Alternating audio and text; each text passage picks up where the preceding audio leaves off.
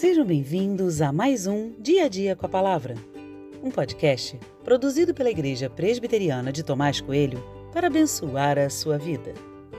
O título de hoje é Investindo Tempo e tem por base o texto de Neemias 9, 2 e 3, que diz: Os da linhagem de Israel separaram-se de todos os estrangeiros puseram-se em pé e fizeram confissão dos seus pecados e das iniquidades de seus pais.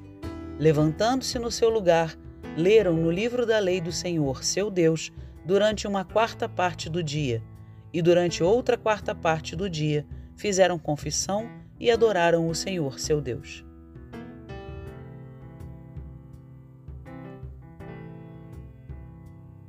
Eu sei que a dinâmica de vida das pessoas do passado era diferente, bem diferente.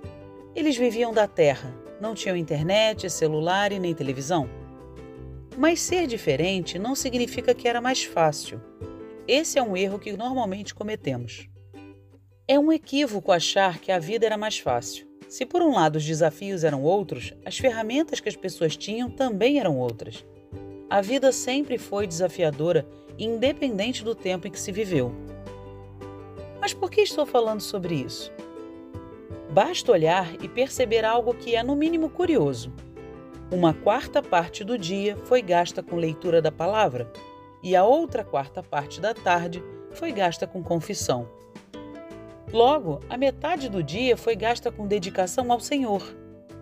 Desculpe, mas independente da época em que se vive, investir metade do dia sempre foi algo desafiador.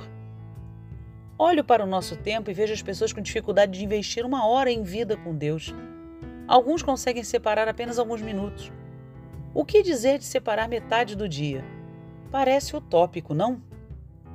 Com certeza eles não separaram esse tempo por não terem o que fazer, mas por mudança de prática. Por muito tempo nem se buscou o Senhor, mas agora isso precisava ser mudado.